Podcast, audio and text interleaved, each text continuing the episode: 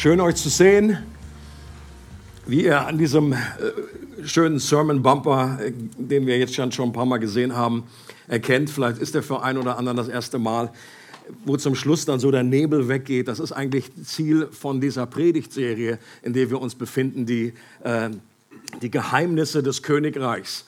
Und es geht dadurch, dass wir uns, geht darum, dass wir uns verschiedene Gleichnisse von, von Jesus anschauen, um ein klareres Verständnis zu bekommen, weil diese Gleichnisse eine Facette abbilden vom Königreich Gottes, von diesem unglaublich spannenden Konzept, was ich so viele Jahre lang, obwohl ich schon Christ war, nicht verstanden habe, mit dem ich nichts anfangen konnte. Das war einfach wie Pudding an der Wand nageln.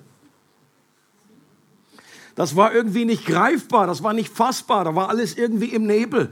Und heute ist das gehört das mit zu den spannendsten Konzepten, von den spannendsten Begriffen. Und ich möchte, dass ich einfach mehr verstehe, was es mit diesem Königreich auf sich hat, dass das nicht nur eine Realität ist, die irgendwann kommt, wenn wir gestorben sind, sondern die jetzt schon erfahrbar ist.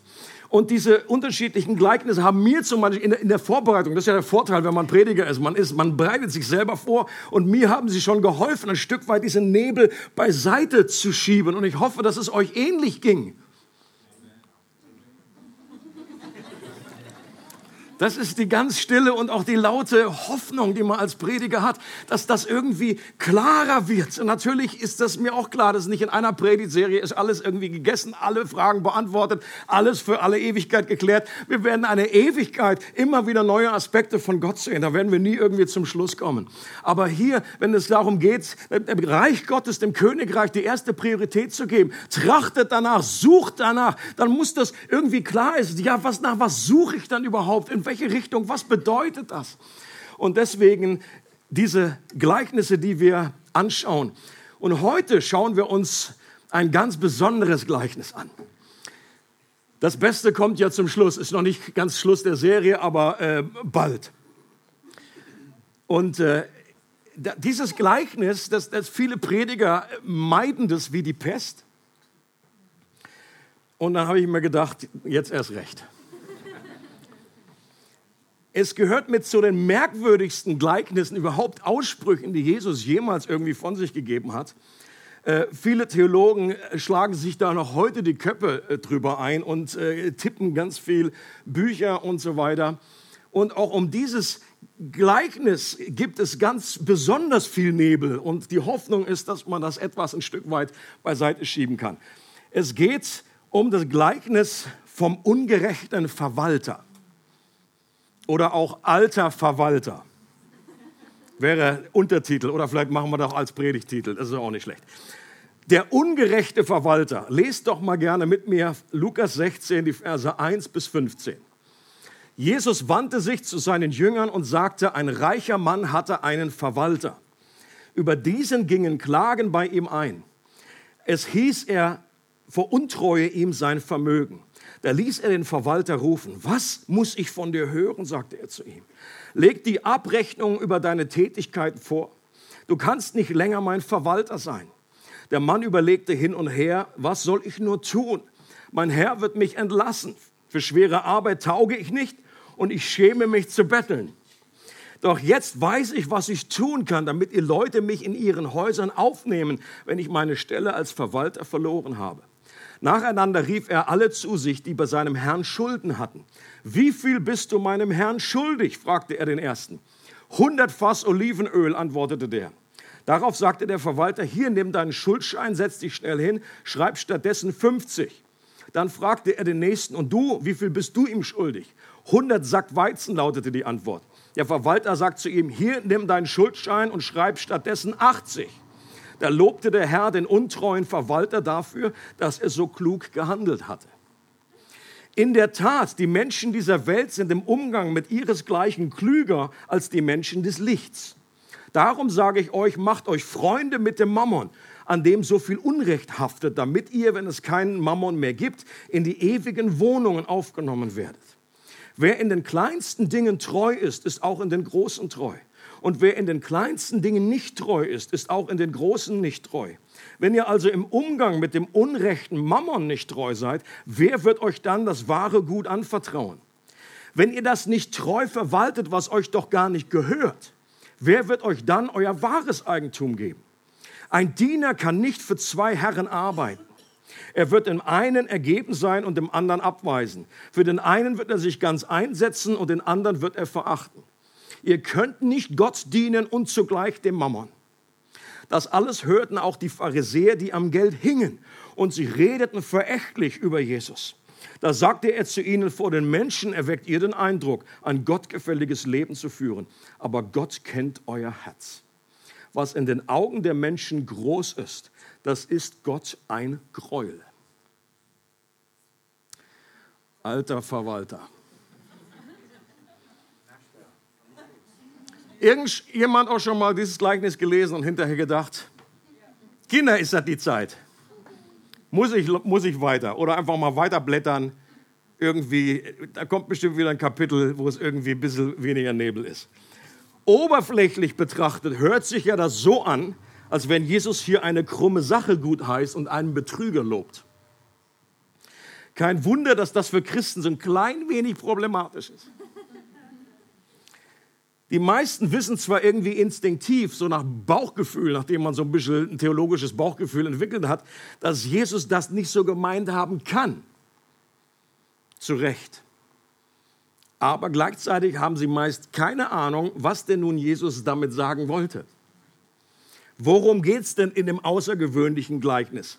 Und ich persönlich erhebe jetzt nicht den Anspruch, mit dieser einen Predigt alle offenen Fragen zu dem Gleichnis zu beantworten, alle Geheimnisse zu lüften. Ich denke aber doch etwas Licht ins Dunkel bringen zu können. Das wäre sehr anmaßend, wenn einfach da über äh, Jahrzehnte und Jahrhunderte schon Theologen sich gestritten haben und hin und her. Es bleibt einfach ein schwieriger Text. Und trotzdem glaube ich, gibt es gewisse Richtungen, die man aufzeigen kann, wo die Reise hingeht. Are you ready? Etwas Licht erhalten wir bereits an der Stelle, wenn wir uns das Zielpublikum und den Zusammenhang etwas genauer anschauen. Das lernen ja auch alle, die theologisch irgendwie sich ausbilden lassen, ob auf dem Berg oder äh, kurz unterhalb des Berges oder im Fernstudium oder wie auch immer. Kontext ist key. Also der Zusammenhang ist oftmals ganz entscheidend, ist ein wichtiger Schlüssel, dass man nicht irgendwie nur immer irgendwie eine Stelle irgendwie rausgreift und die dann einfach äh, losgelöst. Also da wird sehr, sehr viel Schindluder getrieben mit dem Worte Gottes. Deswegen dieser Zusammenhang. Jesus redet dieses Gleichnis einerseits zu seinen Jüngern, wie uns Vers 1 ja äh, sagt, aber am Schluss des Gleichnisses wird deutlich, dass die Pharisäer und Schriftgelehrten ebenfalls Teil des Zielpublikums waren, an das sich Jesus wendet. Die haben mitgehört.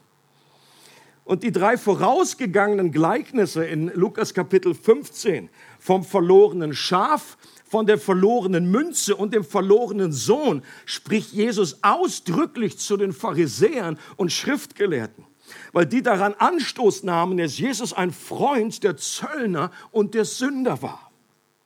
Und von daher liegt die Vermutung nahe, dass auch dieses Gleichnis ein Teil dieser größeren Antwort war, die Jesus wegen der Reaktion der Pharisäer gegeben hat.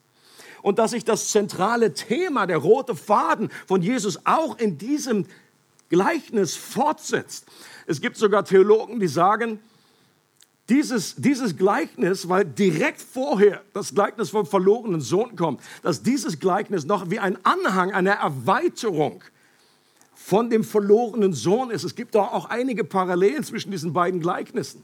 Es gibt zwei Herren, die sehr reich, sehr wohlhabend und großzügig sind. Es gibt zwei Menschen, die verschwenderisch leben und Dinge verprassen. Und die zentralen Themen, um die es geht, sind die Güte und Barmherzigkeit Gottes, seine rettende Gnade, die sich besonders allem Verlorenen zuwendet.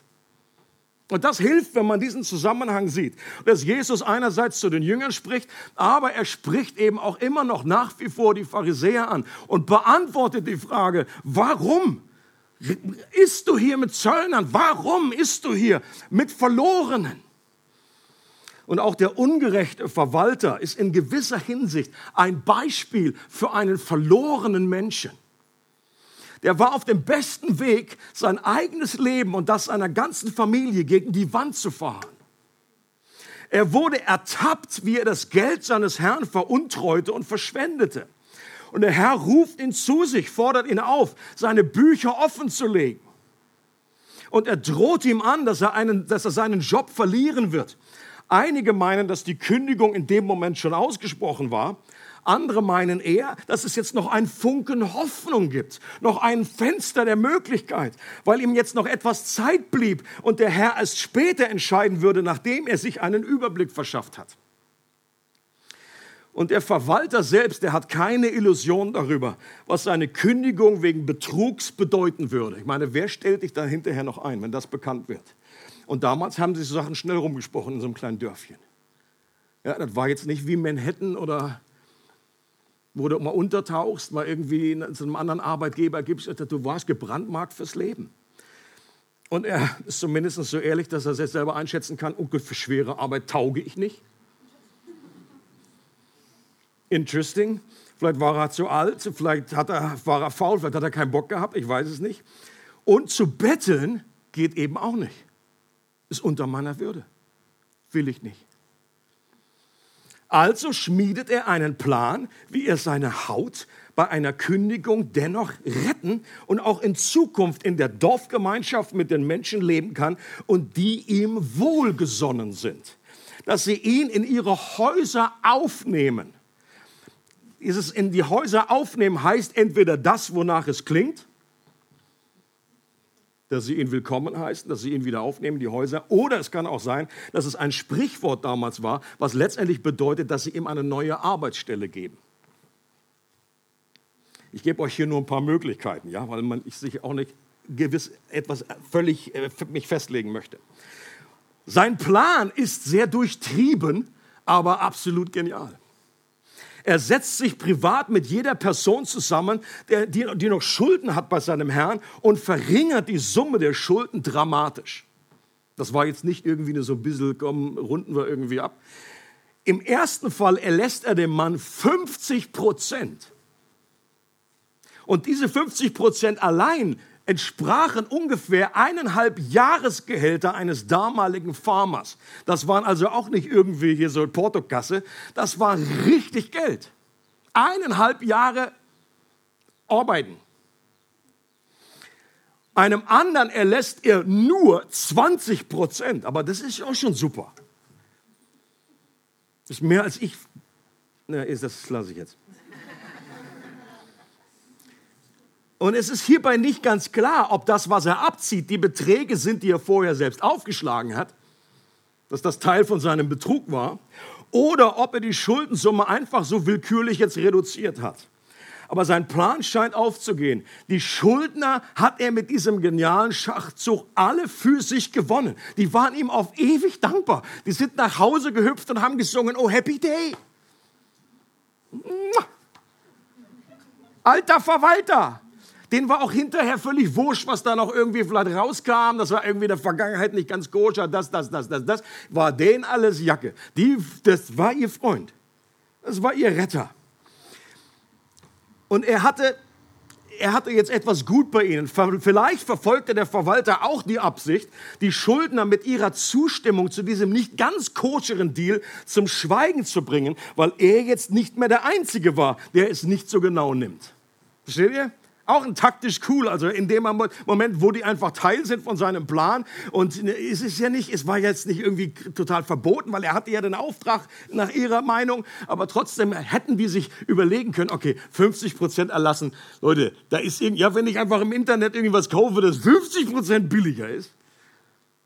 Manche fallen ja auf sowas rein. Man, vielleicht steckt da irgendwie was dahinter, dass diese AirPods nicht echt sind.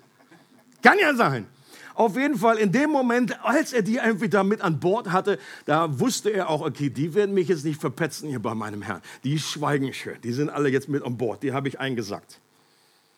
Und gleichzeitig führte dieser Schachzug auch dazu, dass der Herr in einem sehr, sein Herr in einem sehr guten Licht dastand. Die Menschen priesen seine Großzügigkeit. Kannst du dir vorstellen? Wie der einfach aufgestiegen ist da in der Ehre und der Wertschätzung, wie sie den Hut irgendwie dreimal gezogen haben vor dem.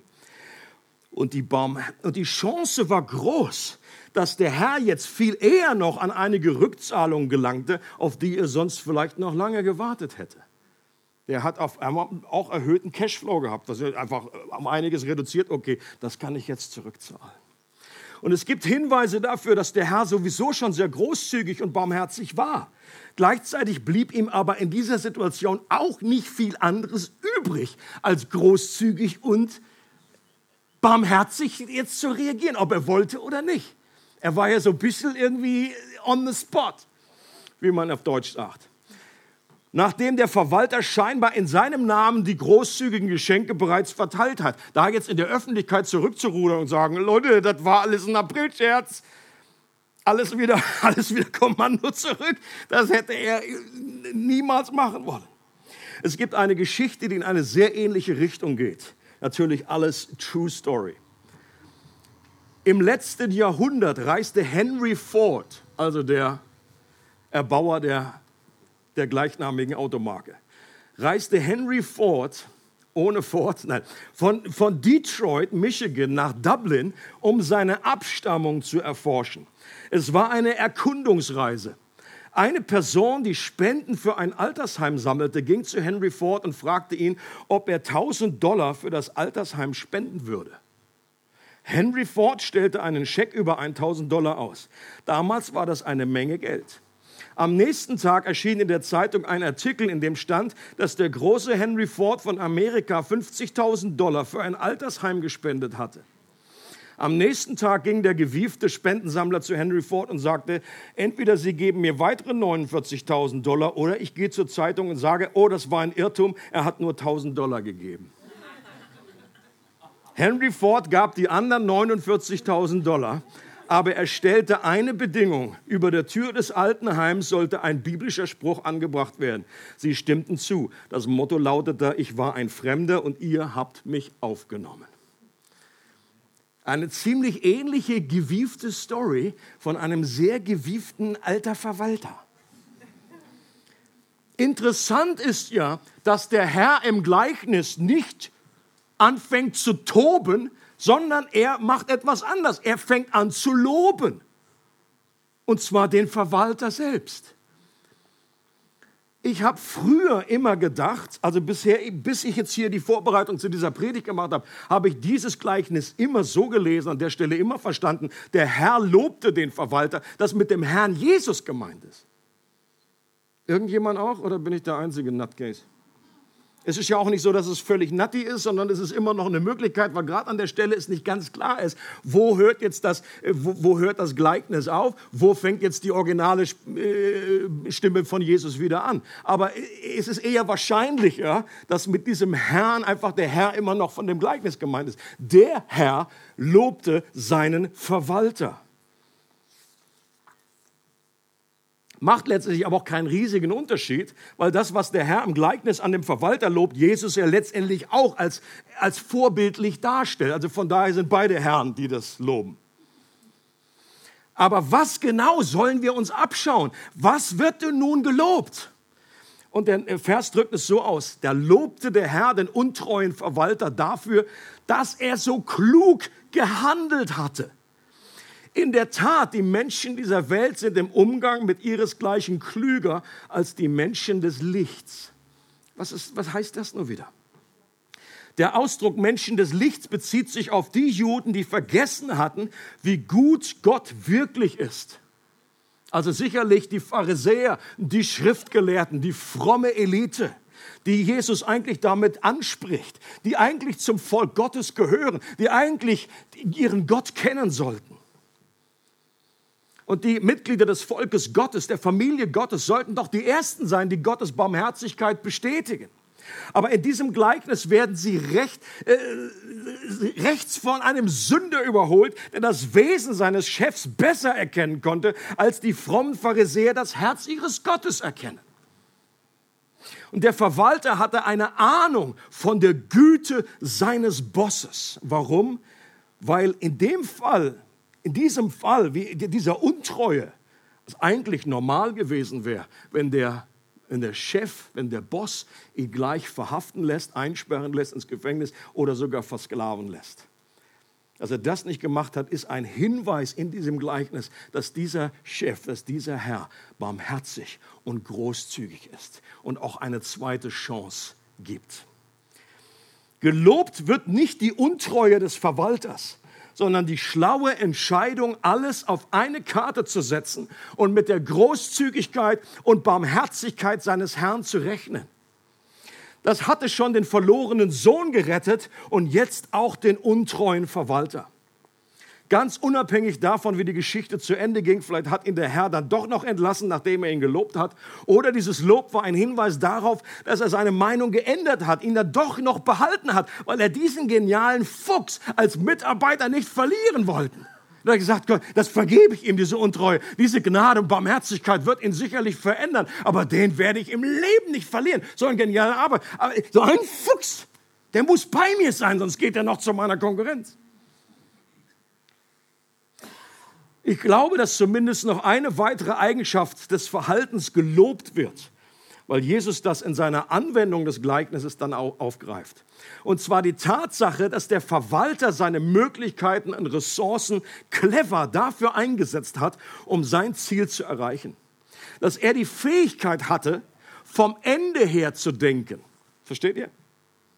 Er wusste, wo er hin will. Er wusste, wo das alles hinführt. Er hatte die Chance, die Möglichkeit, das einfach ein paar Mal um die Ecke zu denken, ein paar Tage vorauszudenken und hat dann einfach rückwärts geplant und rückwärts gehandelt, gesagt, vom Ende her zu denken. Und das wurde mit gelobt. Dieses Verhalten, das können wir nach, nachahmen. Und auch hierin ist wieder ein Seitenhieb auf die fromme damalige Elite. Jesus sagt sogar, dieser ungerechte Verwalter ist viel weiser im Umgang mit Geld als ihr Pharisäer. Ihr Pharisäer habt eure Werte vertauscht. Ihr solltet himmlische Reichtümer schätzen. Stattdessen schätzt ihr irdische Reichtümer. Und wenn ihr wirklich glauben würdet, was ihr behauptet zu glauben, dann würdet ihr ganz anders handeln. Dann würdet ihr ganz anders mit eurem Geld umgehen. Und dieser Mann ist eigentlich viel konsequenter, als ihr es seid. Also ich fülle jetzt einfach aus, was Jesus damit die Botschaft, die ihr rüberbringen will. Nicht, dass du hinterher sagst, wo steht das denn im Text? Er nutzt seine Ressourcen, indem er sein irdisches Ziel vor Augen hat. Warum nutzt ihr eure Ressourcen nicht so, dass erkennbar wird, dass ihr euer himmlisches Ziel vor Augen habt? Und dann wendet sich Jesus mit diesen beiden zentralen Aussagen dann noch an seine Jünger. Und zwar die beiden zentralen Aussagen, einerseits das Wesen Gottes richtig zu erkennen. Die Güte und Barmherzigkeit, dass Gott für uns ist, dass Gott uns beschenken möchte, noch viel mehr, als wir das selber für uns selber möchten. Das Wesen Gottes und vom Ende her zu denken, das wendet Jesus dann eben auch noch ganz positiv auf seine Jünger an. Von der Klugheit des Verwalters zu lernen, ohne natürlich seine unmoralischen Wesenszüge zu kopieren. Ist klar. Ein Satz, den Jesus an einer anderen Stelle zu seinen Nachfolgern sagt, ist eine gute, knackige Zusammenfassung dieses Gleichnisses. Und zwar folgendermaßen. Seid darum klug wie die Schlangen und ohne falsch wie die Tauben.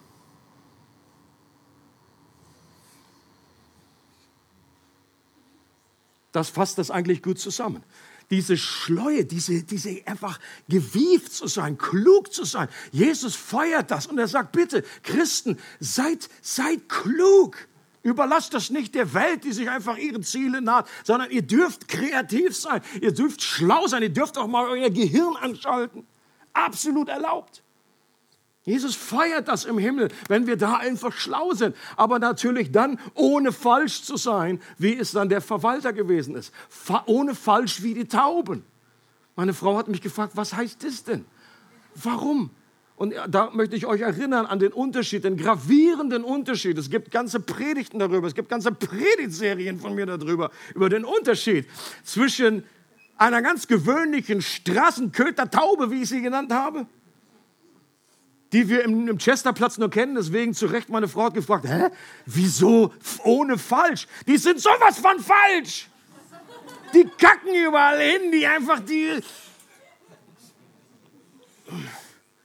Die stört es noch nicht mal, wenn wir in unserem Schlafzimmer nach morgens um fünf irgendwie ihr Liebesgegurre irgendwie aushalten müssen.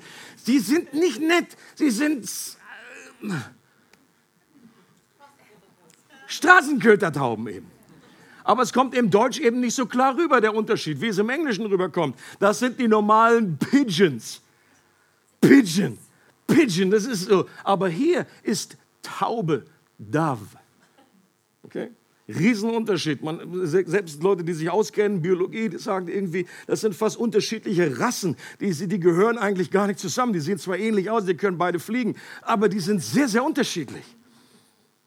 Das eine Straßenkötertaube, dreckig, bah, laut, will man nicht. Pff. Deswegen haben wir Antiterrornetz vor, vor unserem Balkon gegen diese, dass die Hunde nicht reingeflogen kommen. Aber die Taube, Taube ist anders. Taube ist ohne falsch. Taube ist rein. Taube ist gut. Für Taube, für die Taube des Geistes habe ich extra eine kleine Öffnung in meinem Netz, dass die immer reinkommen kann. Sie muss es nur finden. Vers 9 sagt Jesus, darum sage ich euch, macht euch Freunde mit dem Mammon, an dem so viel Unrecht haftet damit, wenn es keinen Mammon mehr gibt, in die ewigen, dass, dass ihr, wenn es keinen Mammon mehr gibt, in die ewigen Wohnungen aufgenommen werdet. Das bedeutet, nutzt euer Geld mit der Perspektive auf die Ewigkeit. Nutzt es in so einer Art und Weise, dass es Gottes Reich fördert und dass Menschen im Himmel sind, weil ihr sein Werk damit unterstützt habt. Irdische Reichtümer werden früher oder später nicht mehr existieren, sagt dieser Text. Irgendwann gibt es kein Mammon. Also Mammon steht für äh, Materielles, für, für, für Finanzen sicherlich, aber nicht nur rein, sondern letztendlich mehr für eine, eine, eine Geisteshaltung oder eine gewisse, ähm, einfach den, den Einfluss, den Geld auf uns auswirkt, dass er Herr ist, dass wir an etwas wie eine Anbetung, Haltung, dass wir diesem Mammon dienen. Das steckt dahinter. Und irdische Reichtümer werden wir früher oder später nicht mehr haben. Es ist einfach eine Frage der Zeit. Manchmal kommt es früher, ob es durch Inflation einfach da ist oder irgendwie auch wenn ein Krieg. Das kann von heute auf morgen passieren, dass da ein schönes Erspartes, dass alles irgendwie futsch ist oder irgendwie kommt Überschwemmung. Es ist alles sehr, sehr wackelig auf diesem Planeten. Habt ihr auch schon gemerkt, ja? Äh, wer hat den Film gesehen? Goodbye Lenin. Ähm, das sind einige. Ähm, sehr cooler Film, wo einfach äh, das Thema ist, dass das irgendwie dann die, die Mauer gefallen ist. Ähm, aber eine, eine Mutter, die hat in dem Moment ist ins Koma gefallen und dann äh, hat sie das nicht mitbekommen und sie darf sich aber nicht aufregen. Deswegen ihre Kinder, die gaukeln ihr weiterhin vor, dass die DDR immer noch besteht, ähm, obwohl die Mauer schon weg ist. Cooler Film, kann ich sehr empfehlen was darin vorkommt, ist, dass, weil sie das nicht mitbekommen hat äh, und die Kinder auch nicht wussten, dass die Mama in, ihren, in ihren Möbeln einfach ganz, ganz viel äh, erspartes Ostmark angelegt hat, die da versteckt hat und die haben das raus zum Sperrmüll gestellt. Und irgendwann, nach einigen Monaten oder Jahren, war dann die Zeit, die Möglichkeit, das umzutauschen in, West, in, in normale äh, Euro oder D-Mark damals oder whatever, war einfach nicht mehr da. Und einfach wie painful in diesem Moment, wenn du das anschaust, dann merkst du so richtig, Alter, du guckst gerade noch mal, wo du Sachen versteckt hast in deinem Sofa. Wie, wie, wie painful, wie schmerzhaft es ist. Einfach, du hast einfach dein ganzes Erspartes und es ist nichts mehr wert. Du kannst es gerade den Fischen füttern.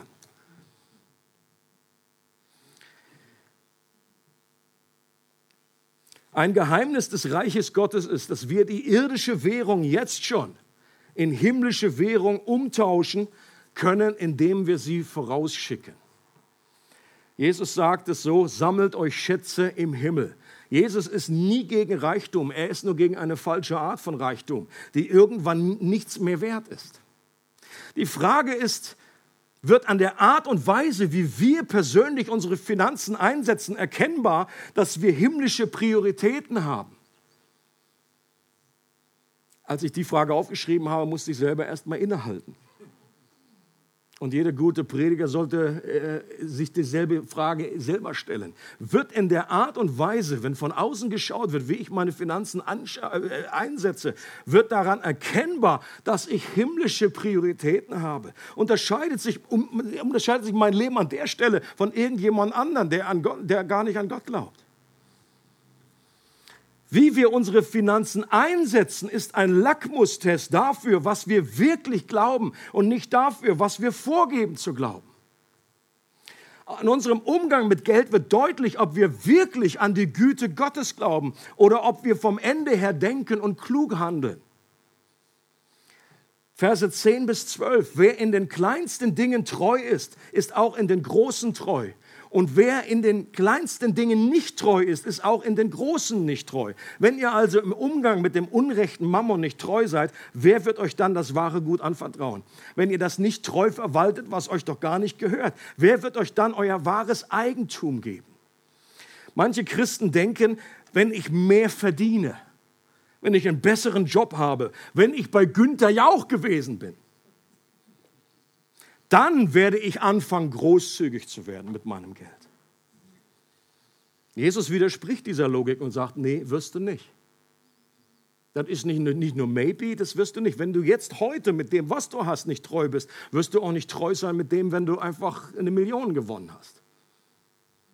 Außerdem sagt Jesus, dass es einen geistlichen Reichtum gibt, der noch viel kostbarer ist als Kohle von Gott gebraucht zu werden, einen Namen zu haben, der im Himmel bekannt ist. Erinnert an die, an, an die Gelegenheit in der Apostelgeschichte, wo, wo äh, Menschen versucht haben, da irgendwie einen dämonisch Belasteten irgendwie zu befreien. Und dann hat, haben die einfach die Dämonen selber rausgesprochen aus dem Dämonisierten und haben gesagt, wer seid ihr denn? Die haben auch gesagt, in dem Namen hier, den dieser Paulus verkündet, da treiben wir uns aus. Und die Dämonen haben ganz gewusst, wer seid ihr denn? Ich kenne kenn euch gar nicht. Aber es gab Christen, die haben einen Namen gehabt in der himmlischen Welt. Und die haben diesen Namen von Jesus gebraucht und sie haben einen ganz anderen. Leute, das ist ein Reichtum, der ist mit Geld nicht ansatzweise aufzuwiegen. Weisheit zu haben von Gott, Gottes Herz zu kennen, die eine Vollmacht zu haben. Ob wir diesen göttlichen Reichtum erhalten, das hat auch damit zu tun, wie wir mit unserem irdischen Reichtum umgehen hier auf dieser Erde. Und Jesus sagt, dass all das, was wir besitzen, sowieso nicht uns gehört. Das ist interessant, das ist eines der Lieblingsthemen von Jesus. Es gehört sowieso alles Gott und wir verwalten es nur. Der schöne berühmte Spruch, den man so öffentlich in christlichen Kreisen hört, der Zehnte gehört aber Gott, ist eigentlich so überhaupt nicht richtig. 100 Prozent gehört Gott. Uns gehört gar nicht, sondern wir verwalten alles nur. Nicht der zehnte Prozent, ganz großzügig, so irgendwie gönnerhaft. Zehn Prozent für dich, Herr. Gott sagt, es ist alles meins, aber ich gebe dir das meiste, weil ich es nicht so oft brauche. Oder wenn ich es brauche, dann frage ich dich und du gibst Ist, ist okay. So, das ist so, die, das ist so der Gedanke dahinter. Vers 13, ein Diener kann nicht für zwei Herren arbeiten. Er wird dem einen ergeben sein und den anderen abweisen. Für den einen wird er sich ganz einsetzen und den anderen wird er verachten. Ihr könnt nicht Gott dienen und zugleich dem Mammon. An unserem Umgang mit Finanzen wird erkennbar, wem unsere wahre Herzensloyalität gilt. Ist Gott wirklich unser Herr oder lassen wir unser Leben letztendlich doch vom Geld bestimmen? Im Englischen wird es schön ausgedrückt, if Jesus is not Lord over all, Jesus is not Lord at all. Wenn Jesus nicht über alles Herr ist, dann ist er eigentlich über, über gar nichts Herr. Jesus sagt nicht, dass es nicht ratsam ist, Gott und dem Mammon gleichzeitig zu dienen. Er sagt, dass es nicht möglich ist. Big difference. Ich merke, wie dieses Thema mich persönlich unglaublich herausfordert. Es gibt kaum ein Thema, das Jesus so betont und das ich gleichzeitig im Alltag so ignorieren kann wie dieses. Wenn ich größer, also wenn ich einfach irgendwie so, oh, das betrifft mich doch nicht, was Habsucht, Habsucht, ich weiß nicht, wie das geschrieben wird. Wie man einfach da so blinde Flecken haben kann, wie man mitten einfach, also wie die Made im Speck und einfach voll im Reichtum, voll gesteuert wird und ein Leben voll gesteuert wird von irgendwie, ob du nun viel hast oder wenig, ist ja dabei egal. Okay, habsüchtig kannst du sein, ob du Millionär bist oder ob du arm bist. Wenn ich größere Anschaffungen mache, ist doch die Frage, bin ich dann im Gespräch mit Gott darüber, ob diese Anschaffung in seinem Sinne ist, ob das ihn verherrlicht oder nicht? Frage ich ihn überhaupt oder kaufe ich das einfach? und offenbare dadurch, dass ich insgeheim doch davon ausgehe, dass ich darüber verfüge und dass es mir gehört. Okay? Wenn es um das Thema Großzügigkeit geht, dann fordert mich der Herr in letzter Zeit immer wieder heraus, ob ich meiner Herzensmotivation eher auf der Seite der Reichen bin, die aus ihrem Überfluss heraus gegeben haben. Also ich spiele jetzt an auf diese äh, Situation Lukas 21, 1 bis 4, wo Jesus im Tempel sitzt und er sieht die Reichen, die einfach von ihrem Überfluss da irgendwie was reinschütten. Das war einfach von nackten Zahlen, war das schon nicht schlecht. Aber es war irgendwie, es war aus ihrem Überfluss, es hat die gar nicht gejuckt. Bin ich einfach mehr auf der Seite? Ist mein Herz mehr auf der Seite? Oder bin ich mehr bei der Witwe, die ein echtes Opfer gebracht hat? Die aus Dankbarkeit, aus Hingabe und Liebe gegeben hat und damit in Gottes Augen viel mehr gegeben hat als die Reichen, obwohl es ja rein rechnerisch Peanuts war. Ich kann in einer Weise geben, die meinen normalen Lebensstandard kaum beeinflusst. Oder ich kann eine Großzügigkeit leben, die dazu führt, dass ich auf bestimmte Anschaffung oder einen bestimmten Standard verzichte. Und da an der Stelle fordert mich Gott wirklich heraus in letzter Zeit. Ich möchte mehr und mehr lernen, was eine radikale Großzügigkeit bedeutet, die nicht durch einen frommen Druck oder durch ein schlechtes Gewissen motiviert ist. Das ist der entscheidende Punkt. So viel ist irgendwie auch fromme Manipulation in christlichen Kreisen. Irgendwie, da kannst du so viele Knöpfe drücken und genau einfach eine Stunde lang nochmal eine Predigt vor dem, vor dem, wo, bevor Geld eingesammelt wird. Und dann hast du vielleicht für kurze Zeit hast du dann irgendwie das Gebeverhalten verändert, aber das ist genau wieder dasselbe, wenn die Leute aus der Tür rausgehen. Und das ist gerade nicht der Punkt, was du willst sondern wir möchten einfach, dass auf Dauer eine Veränderung in unserer Gesinnung stattfindet, dass wir verstehen, dass es andere Reichtümer gibt und dass wir etwas mit unseren Finanzen, ein unglaubliches Tool, eine Waffe, ein Werkzeug in der Hand haben. Und dass wir dadurch motiviert werden, werden, dass wir das Wesen Gottes erkannt haben, seine Barmherzigkeit, seine Güte. Wenn du wirklich weißt, was Gott dir schon alles geschenkt hat, wie er dich errettet hat aus der Verlorenheit, was er schon alles gegeben hat und dass wir lernen, vom Ende her zu denken. Letztendlich genau die Teaching Moments, diese Prinzipien aus diesem Gleichnis. Die Erkenntnis darüber, wie gut Gott ist, dass er mich versorgen wird, wie ein Vater seine Kinder versorgt, dass er nur das Beste für mich will und mir seine wahren Schätze schenken möchte, dass er mir das Kostbarste, seinen Sohn schon geschenkt hat und ich deshalb sicher sein kann, dass er mir mit ihm auch alles andere schenken wird. Und die Klugheit, die darin besteht, den Aussagen und Verheißungen Jesus wirklich zu vertrauen, damit zu rechnen und entsprechend zu planen und zu handeln, was die Ewigkeit angeht. Das Geben glücklicher macht als Nehmen. Das ist nicht nur so ein netter Spruch für den Kühlschrank, sondern es macht wirklich glücklicher. Manche Christen, ja, erleben es nur nicht so oft. Und wenn man es erlebt, dann ist es etwas, was einen unwahrscheinlich begeistert und was einen, einen Hunger, ein Verlangen nach mehr gibt. Und das, wie Jesus sagt, dass ich mich vor jeder Form der Habsucht hüten soll. Warum? Weil sie meine Beziehung zu Gott und Menschen korrumpiert, auch in christlichen Kreisen. Wie viel wird da sich die Köpfe eingehauen, wo es um Kohle geht? Warum? Weil Reichtum mir eine falsche Sicherheit vorgaukelt.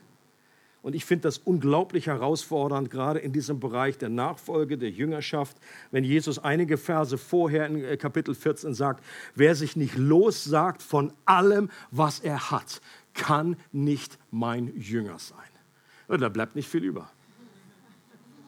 Und wie schnell sind wir dabei, dann zu sagen, irgendwie so, ja, ja, ja, das meint er ja nicht so, ja. Er hat ja nur zu dem einen gesagt, dem Reichen, du verkauf alles und zu den anderen, die durften ja noch behalten. Natürlich stimmt das. Natürlich glaube ich auch nicht, dass Jesus sagt, wenn wir was bekommen, jedes Mal, wenn Lohn reinkommt, gleich verschenken, gleich verschenken. So, so, so ist ja, sind wir nicht lebensfähig, das ist auch klar. Es geht um eine Herzensrealität. Wenn Gott mal spricht, sind wir parat, wirklich alles abzugeben und loszulassen. Darum geht es.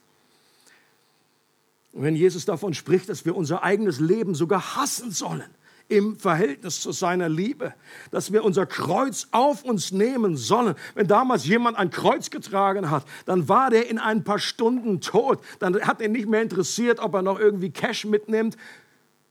Du hast nichts mitgenommen. Und das geht uns allen, ob wir nun müssen nicht gekreuzigt werden dazu. Egal, wir, wir, wir nehmen nichts mit.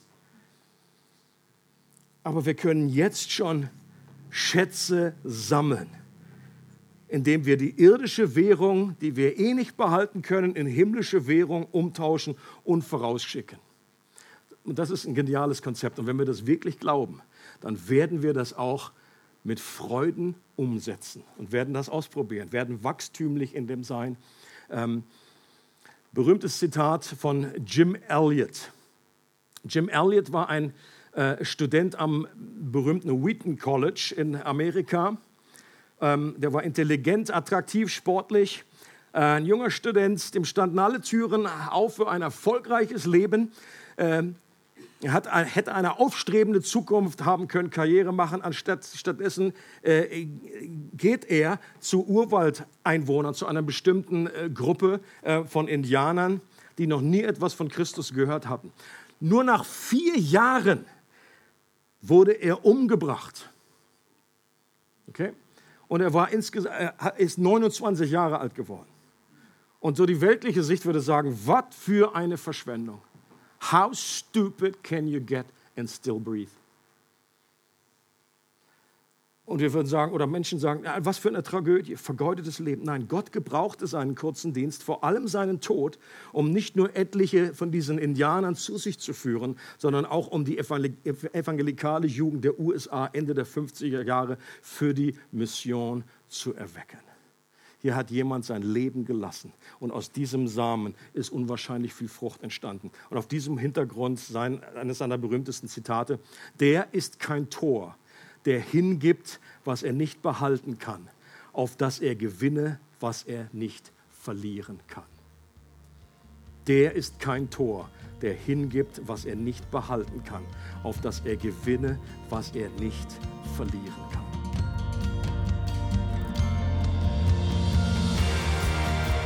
Es freut uns, dass du heute zugehört hast.